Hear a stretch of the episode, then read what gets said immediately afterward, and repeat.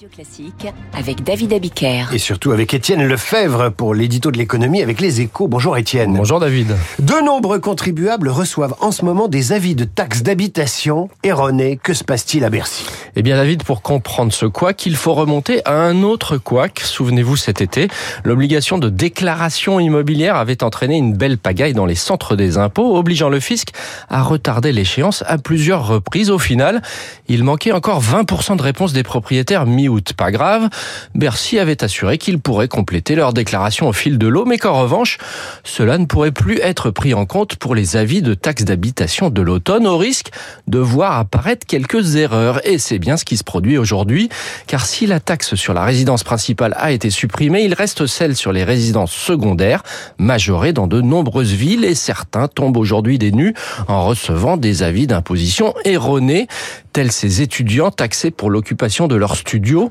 Le logiciel des impôts considère en effet qu'ils ont leur résidence principale chez leurs parents, puisqu'ils leur sont rattachés fiscalement. Leur studio est donc assimilé à une résidence secondaire taxé. Ah, les étudiants avec des résidences secondaires, c'est pas mal ça. Quelle est l'ampleur de ces ratés? Alors les syndicats des impôts affirment que les avis de taxes d'habitation pour résidence secondaire auraient bondi de 70%.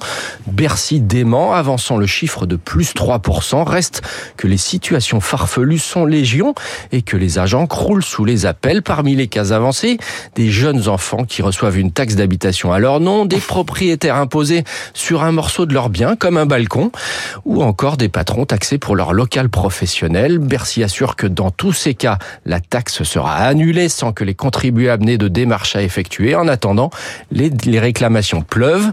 L'année 2023 aura décidément été cauchemardesque pour les services fiscaux et, pour... certains administrés. Je savais que vous alliez l'ajouter. Non, moi je disais que pour un pays qui est champion du, des prélèvements obligatoires, c'est quand même assez humiliant, je trouve. hein. Bon, allez.